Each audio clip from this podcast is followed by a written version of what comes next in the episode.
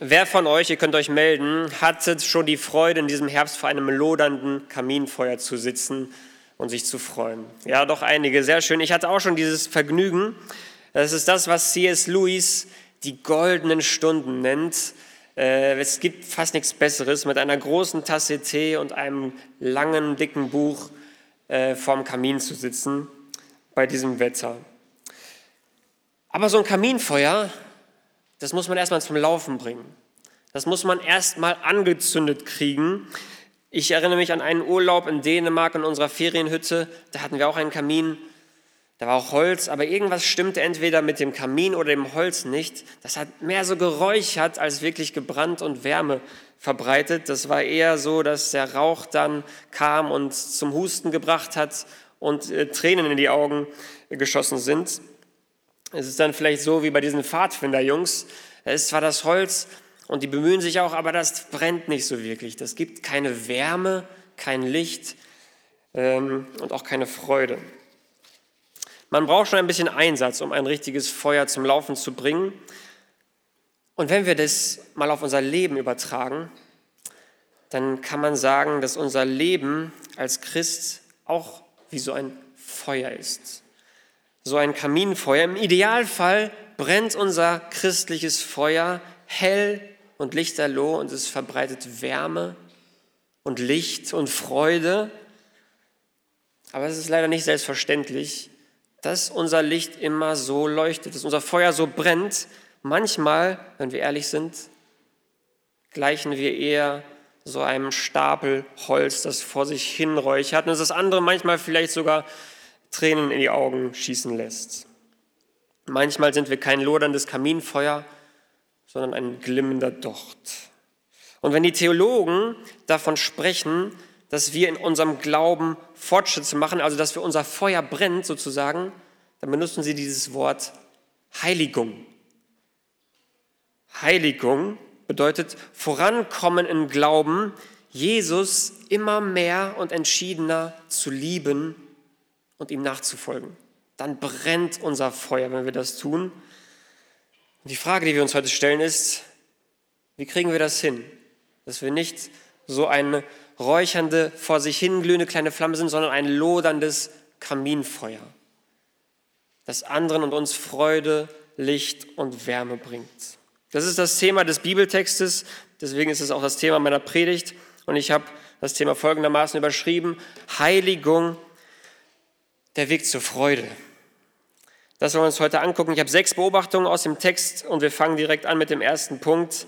Der erste Punkt ist die schwere Arbeit der Heiligung.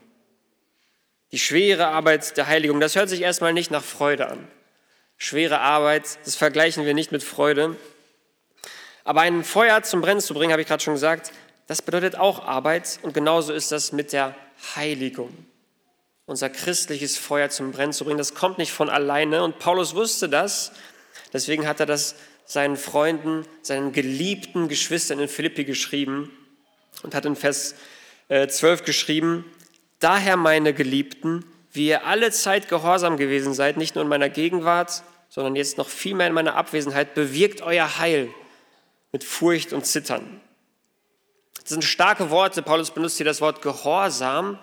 Er setzt das sozusagen voraus, ihr seid alle Zeit gehorsam gewesen und jetzt macht genauso weiter, indem ihr euer Heil bewirkt mit Furcht und Zittern. Also er sagt hier, dieser Prozess der Heiligung, der Nachfolge, das ist eine ernsthafte Angelegenheit. Das dürft ihr nicht auf die leichte Schulter nehmen. Das Ziel eures Glaubens, euer Heil, eure Rettung, das sollt ihr erreichen, indem ihr euch bemüht, also mit Furcht und Zittern alles daran setzt. Und der eine oder andere sagt jetzt wahrscheinlich, Thomas, du musst mal genau in den Text gucken. Hier geht es doch nicht um Heiligung. Schau mal genau in den Text. Hier geht es doch um Rettung überhaupt das Heil zu bekommen. Paulus sagt hier, würdest du vielleicht sagen, streng dich an, reiß dich zusammen, damit du gerettet wirst. Wenn das so wäre, dann müssen wir jetzt alle katholisch werden, weil dort nicht die Rettung allein aus Glauben gepredigt wird. Aber natürlich ist das nicht das, was Paulus hier meint. Ähm, Paulus lehrt nicht, dass der Mensch durch eigene Leistung gerettet wird, sonst würde er ein paar Verse weiter nicht Folgendes schreiben. Schaut mal in Kapitel 3, Philippa, die Verse 8 und 9. Da sagt Paulus, ja, ich erachte es noch alles für Schaden gegenüber der überschwänglichen Erkenntnis Christi Jesu, meines Herrn, um seinetwillen ist mir das alles ein Schaden geworden und ich erachte es für Dreck, damit ich Christus gewinne und in ihm erfunden werde, dass ich nicht habe meine Gerechtigkeit, die aus dem Gesetz kommt, sondern die durch den Glauben an Christus kommt, nämlich die Gerechtigkeit, die von Gott dem Glauben zugerechnet wird. Paulus ist hier sehr, sehr deutlich. Er gibt sich sogar Mühe, deutlich zu sein und sagt, das Gesetz halten, eigene Leistung, das bringt mir nichts, das habe ich für Dreck erachtet. Nein, ich will Christus haben, der mir die Rettung aufgrund von Glauben schenkt. Also Paulus ist sich ganz sicher, auch im Philipperbrief, die Rettung, die kommt durch den Glauben. Das ist ein Geschenk von Gott. Aber worum geht es hier? Wie verstehen wir dann diesen Text in Kapitel 2 richtig? Kapitel 2, Vers 12. Wir müssen in den Kontext gucken. Dieser Vers, Kapitel 2, Vers 12, ist eine Fortführung einer Argumentation, die Paulus vorher schon gestartet hat. Ihr erinnert euch vor ein paar Wochen in Kapitel 1, da hat Paulus angefangen, die Philippa, seine geliebten Brüder im Glauben, zu ermahnen und zu sagen, wandelt nur würdig des Evangeliums Christi.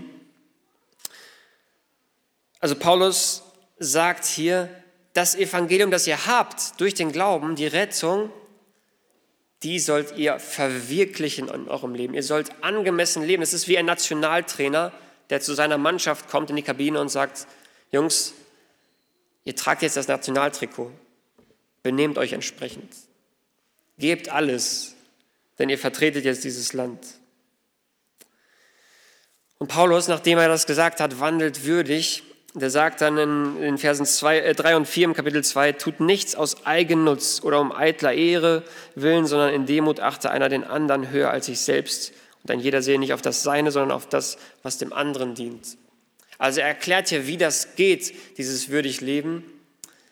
Achtet aufeinander, habt einander lieb.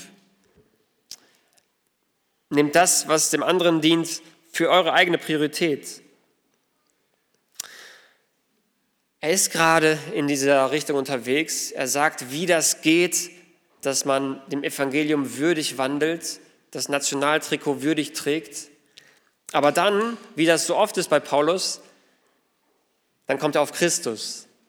Und wenn Paulus an Christus denkt, dann gerät er ins Schwärmen. Und das ist genau das, was hier passiert im Kapitel 2, Vers 5. Das ist wie ein Glas, das bis zum Rand gefüllt ist. Da brauchst du einen kleinen Stuckser und dann fließt es über. Und so ist es bei Paulus.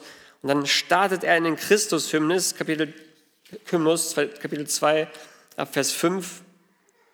Und er spricht, wie Christus uns das vorgemacht hat, wie er das vorgelebt hat, alles für andere zu geben, sich selbst aufzugeben, den Himmel zu verlassen, am Kreuz zu sterben und dann verherrlicht zu werden.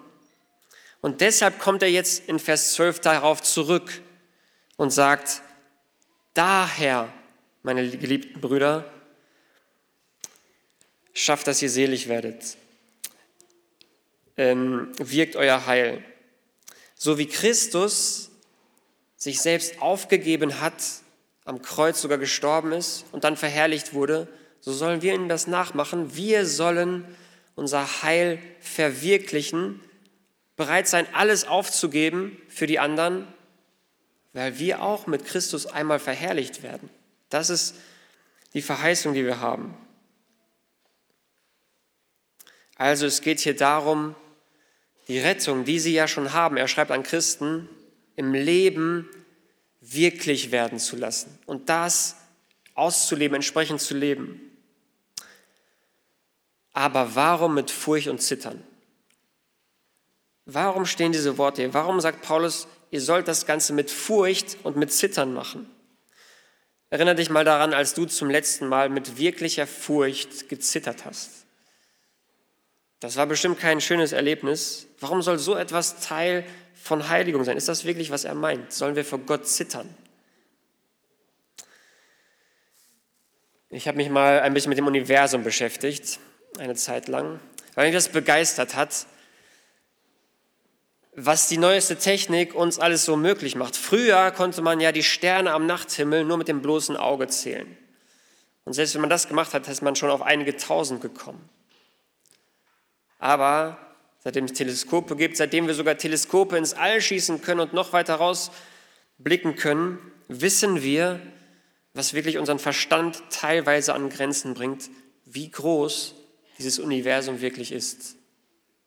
Unsere eigene Nachbarschaft sozusagen im Universum, die Milchstraße, unsere Galaxie, da sind geschätzt 100 bis 400 Milliarden Sterne. Das ist nur unsere Nachbarschaft hier. Aber darüber hinaus, über die Galaxie der Milchstraße hinaus, gibt es Milliarden, einige sagen eine Billion anderer Galaxien, die auch noch ihre unglaublichen Mengen an Sternen haben. Also das bringt unseren Verstand wirklich an Grenzen, wenn wir darüber nachdenken, wie groß das Universum ist. Und dann lesen wir im Jesaja 40, Vers 26, wie Gott über diese Sterne da draußen spricht und sagt, hebt eure Augen auf zur Höhe und seht, wer hat diese erschaffen? Er, der ihr, ihr Herr abgezählt herausführt, er ruft sie alle mit Namen. Gott hat diese Sterne nicht nur geschaffen, er kennt jeden einzelnen mit Namen. Und wenn ich mir das vor Augen führe, dann kriege ich ein Gefühl von Ehrfurcht vor diesem Gott. Wie groß ist dieser Gott? Und ich glaube, das ist es, was Paulus hier meint, dieses Gefühl der Ehrfurcht. Wenn Paulus sagt, schafft euer Heil, bewirkt euer Heil mit Furcht und Zittern, dann bezieht er sich hier auf etwas, nämlich auf das, was da vorkommt. Wir lesen mal das erste Wort im Vers 12. In meiner Übersetzung steht da, daher. Daher bewirkt euer Heil mit Furcht und Zittern. Er sagt also, was folgern wir daraus, was wir gerade gehört haben? Was kommt denn davor? Worauf bezieht er sich? Der Christus-Hymnus. Da, wo Paulus über Christus schwärmt, wie Christus sich aufgegeben hat, sogar beim Tod, äh, sogar am Kreuz gestorben ist und wie Gott ihn erhöht hat.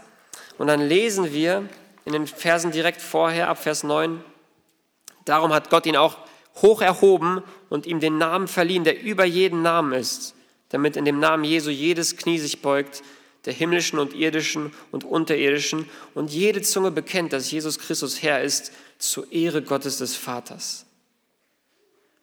Also wenn die unfassbare Größe des Universums mir Ehrfurcht einjagt, wie viel mehr der Gott, der das geschaffen hat, vor dem sich irgendwann jedes Knie beugen wird und der, wie wir gleich lesen werden, in meinem Leben wirkt. Dieser Gott, der lebt, der wirkt im Leben von uns Christen. Was bedeutet das für dich? Was nehmen wir daraus in den Alltag mit? Ich denke, das bedeutet, dass wir unser christliches Leben nicht auf die leichte Schulter nehmen dürfen. Wir dürfen nicht sagen, ich habe dieses Ticket in den Himmel, ich habe geglaubt und deswegen bin ich Christ und jetzt lege ich mich auf die faule Haut und mache, was ich will. Das passt nicht zu dem, was Paulus hier sagt. Er sagt, bewirkt euer Heil. Geht diesen Weg. Das ist ein Prozess, dass ihr euer Heil, eure Rettung immer mehr in eurem Leben auch bemerkt, was das bedeutet. Die Bibel kennt keine Christen, die sich einfach nur auf die faule Haut legen und sich darum nicht kümmern. Im Hebräer 12, Vers 14 lesen wir, jagt dem Frieden nach mit jedermann und der Heiligung, ohne die niemand den Herrn sehen wird. Gott in seiner Herrlichkeit hat mehr verdient als ein Teilzeitchristentum. Nimm das für dich mit, hart daran zu arbeiten, in deiner Heiligung voranzukommen. Das Heil, das du ja hast in Christus, dass sich das auswirkt in deinem Leben. Vielleicht heißt das für dich heute anzufangen, die Dinge auszuräumen, die dich trennen von Jesus, die du kennst. Vielleicht sind das die schlechten Gewohnheiten, von denen du weißt, das trennt mich eigentlich von Jesus. Das Geld, das dir zu wichtig geworden bist. die Kontakte, von denen du weißt, die tun mir nicht gut, die ziehen mich nicht zu Christus, sondern weg von ihm. Fang heute an, hier Gottes Wort im Philipperbrief zu gehorchen und dein Heil zu bewirken und hart daran zu arbeiten.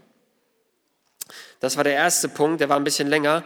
Die Verantwortung wurde hier ganz stark auf uns Menschen gelegt im ersten Punkt. Wir gucken mal im zweiten, ob es da so weitergeht. Da geht es um das Fundament der Heiligung.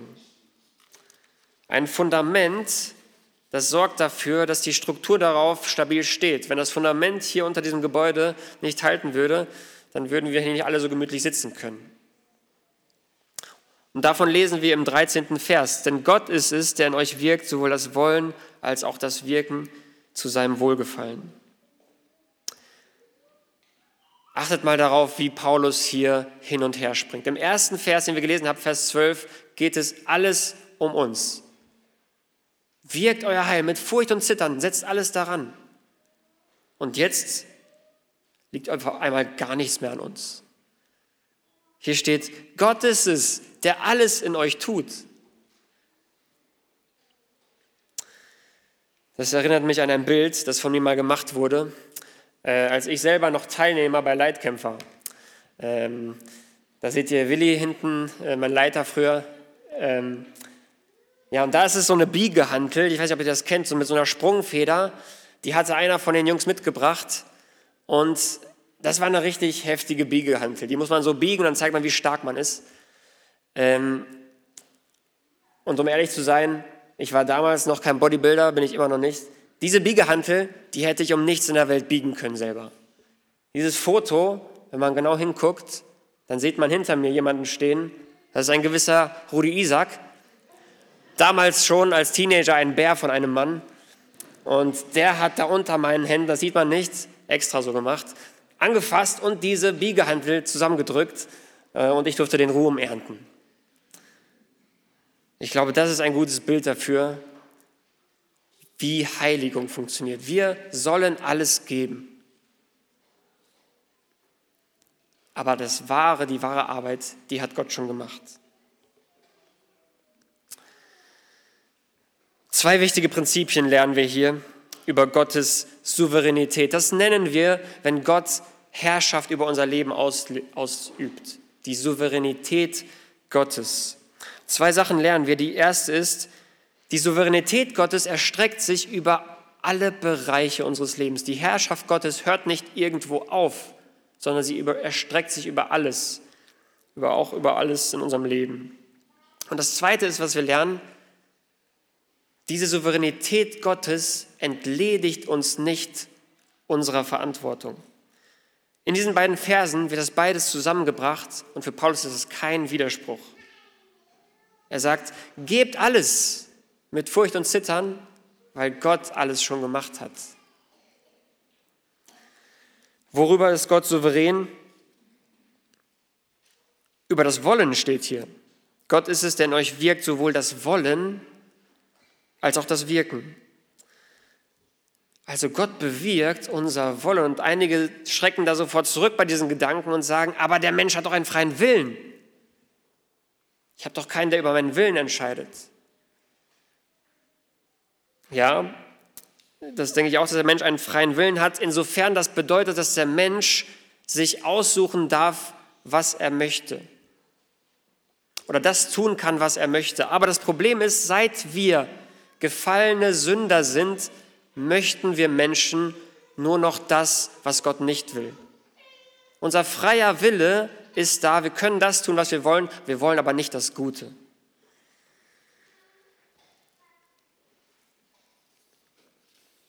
Deswegen, es geht hier zwar nicht in erster Linie um Bekehrung, aber da zeigt sich das ganz deutlich. Deswegen sagt Jesus zum Beispiel zu Nikodemus, als er zu ihm kommt, ein Mensch kann das Reich Gottes nicht sehen, es sei denn, dass er vom Neuen geboren wird. Gott muss in das Leben von Menschen kommen und sie neu machen, eine neue Kreatur aus ihnen machen, damit sie fähig werden, das Gute zu wollen, das zu wollen, was Gott will. Er muss ihnen ein neues Denken geben. Gott gibt uns aber auch oder wirkt in uns das Wirken, also das Vollbringen der Tat. Das lesen wir im weiteren Verlauf des Verses, sowohl das Wollen als auch das Wirken zu seinem Wohlgefallen. Also alles kommt von Gott, lesen wir hier. Seine Souveränität, seine Herrschaft erstreckt sich über unser gesamtes Leben. Und das soll uns trösten. Das soll uns trösten, dass Gott so viel Macht hat und in seiner Güte diese Macht nach seinem Wohlgefallen in unserem Leben auswirkt. Was heißt das für dich? Das soll dich, denke ich, in erster Linie zur Anbetung bringen. So einen großen Gott haben wir, dessen Macht keine Grenzen kennt. Es soll dich dazu bringen, für Verlorene zu beten. Denn wir wissen, wenn Gott diese Macht hat, dann kann er jeden retten. Und es soll dich dazu bringen, hart dafür zu arbeiten, dass viele Menschen das Evangelium hören, wieder, weil wir wissen, Gott hat die Macht, jeden zu retten. Diese Verse 12 und 13 sind sehr inhaltsreich. Das war sozusagen die Theorie dahinter, wie wir Heiligung leben. Jetzt kommen wir zur praktischen Seite. Und das ist der dritte Punkt. Die Haltung der Heiligung. Und das hat Jonas eigentlich gerade schon sehr gut in der Kindergeschichte ausgeführt. In Vers 14 steht nämlich, wie genau machen wir dieses Ding, diese Heiligung? Wie leben wir das aus? Tut alles ohne Murren und Zweifel. Ich habe ja gerade erklärt, dass Paulus hier einen langen Gedankengang weiterführt. Und wenn er sagt, tut alles ohne Murren und Zweifel, dann bezieht er sich vermutlich auf diese ganz praktischen Anweisungen aus dem Anfang des Kapitels, nämlich tut nichts aus Eigennutz oder um eitler Ehre willen, in Demut achte einer den anderen höher als sich selbst, jeder sehe nicht auf das Seine, sondern auf das, was dem anderen dient. Das sind schwere Aufgaben, die Paulus uns hier stellt. Und dann sagt er hier auch noch, und tut das alles ohne Murren und Zweifeln. Das ist schwer. Murren, das ist ja auch ein altes Wort, eigentlich meckern, so wie Jonas das beschrieben hat. Stöhnen, das geht uns leicht von der Hand. Ähm, Im Auto, jemand nimmt uns die Vorfahrt, wir öffnen den Mund um zu segnen oder auch nicht. Wenn wir müde sind und jemand nervt uns, meckern, das kommt uns so leicht über die Lippen. Und jetzt sagt Paulus, tut alles ohne Murren und Zweifeln. Wie machen wir das?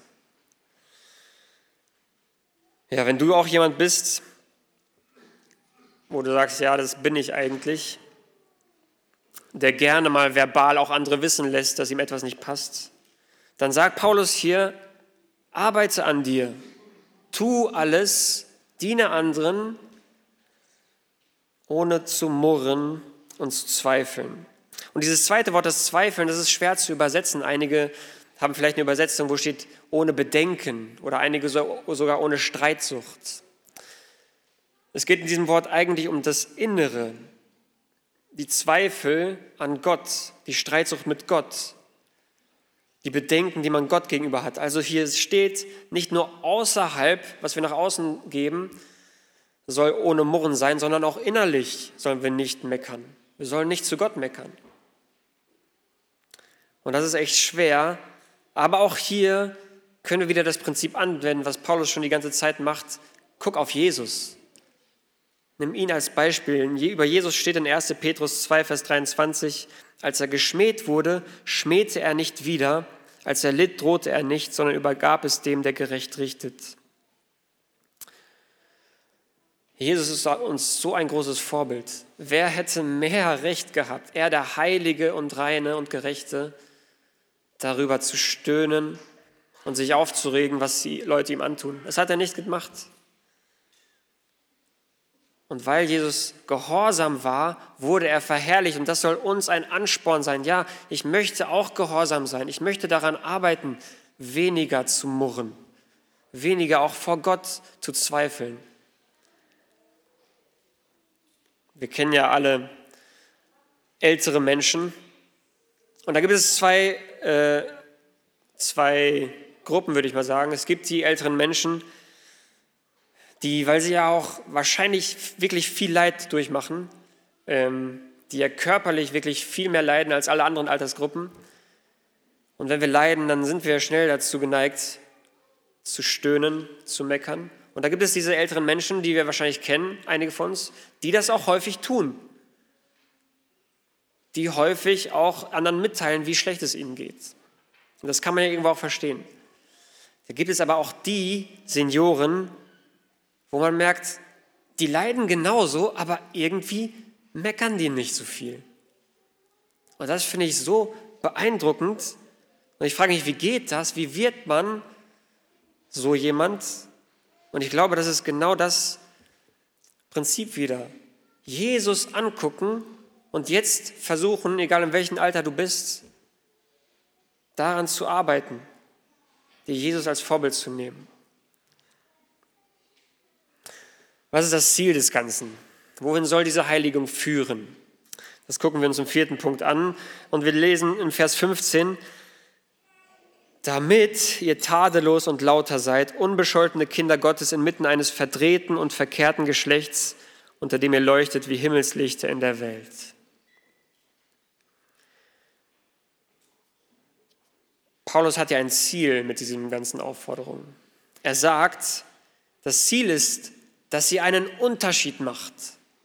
Das Ziel ist, dass ihr nicht so lebt wie alle anderen um euch herum, sondern dass ihr hervorstecht, dass ihr anders seid, wie diese Teelichter. Und er benutzt hier sogar ein größeres Bild. Er sagt, wie Himmelslichter an einem klaren Nachthimmel sieht man die wunderbaren Sterne funkeln und die sind wirklich auffällig. Die sieht man und die verschönern die Nacht.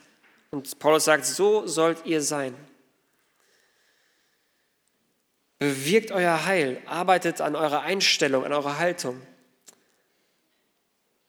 Und dann sagt er sogar, seid tadellos, lauter und unbescholten. Das sind auch alte Worte, die bedeuten eigentlich alle das Gleiche, dass wir uns von Sünde fernhalten sollen und ein vorbildliches Leben führen sollen.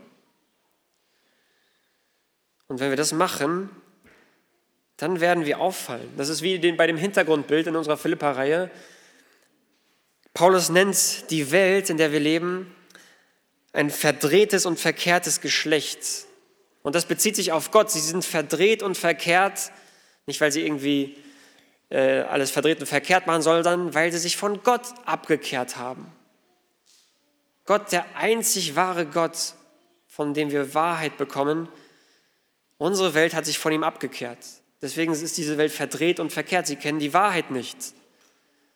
Und da sollen wir auffallen.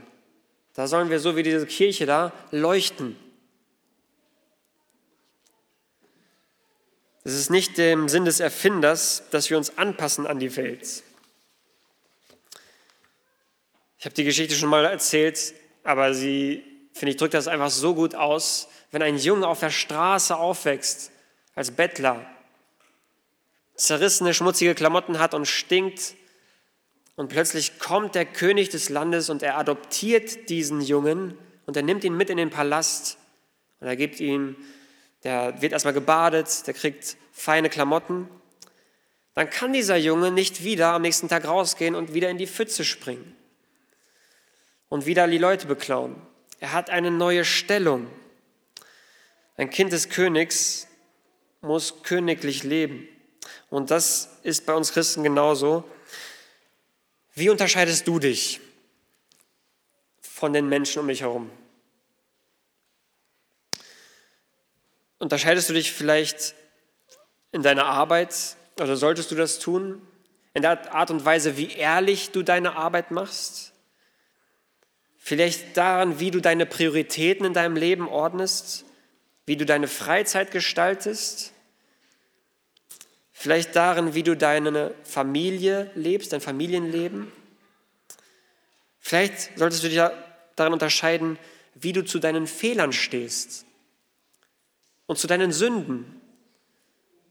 Ja, auch das ist etwas, wodurch wir uns kennzeichnen sollen, wir Christen. Wir sollen im Licht leben. Wir sollen nicht so tun, als ob wir ohne Sünden sind. Das sind wir ja nicht.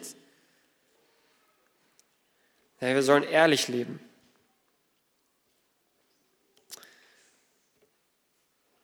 Kommen wir zum fünften Punkt. Und der wird uns, glaube ich, helfen, diese schweren Aufgaben, die Paulus uns hier stellt, mehr ins Leben umzusetzen. Das ist nämlich der Anker der Heiligung. In Vers 16 steht, indem ihr das Wort des Lebens festhaltet. Wie können wir an diesen ganzen Dingen arbeiten? Wie können wir unser Heil bewirken? Weniger murren, tadellos lauter leben, lichter sein. Wie geht das? Wir sind ja so schwach. Die Sünde, die alten Gewohnheiten, die überwältigen uns so leicht. Wie sollen wir das schaffen? Wir sind vielleicht häufig, fühlen wir uns wie ein Schiff auf dem Meer, das von einem Hurricane äh, überrascht wird und das einfach nur von dem Wind hin und her geschaukelt wird. Wir können zwar versuchen, dagegen zu steuern, aber die Kraft fehlt uns. Außer wenn das Schiff einen Anker hat, einen schweren Anker, der runtergelassen wird. Und dann kann der Sturm toben, aber das Schiff bleibt sicher. Und wer ist dieser Anker oder was ist dieser Anker? Das lesen wir hier in Vers 16, indem ihr das Wort des Lebens festhaltet. Das ist der Weg, wie wir daran arbeiten können. Indem ihr an etwas festhaltet und an was? An dem Wort des Lebens. Was ist das Wort des Lebens? Das ist die Botschaft, dass es echtes Leben gibt. Wir alle sind nämlich totgeweiht. Wir sind zwar lebendig,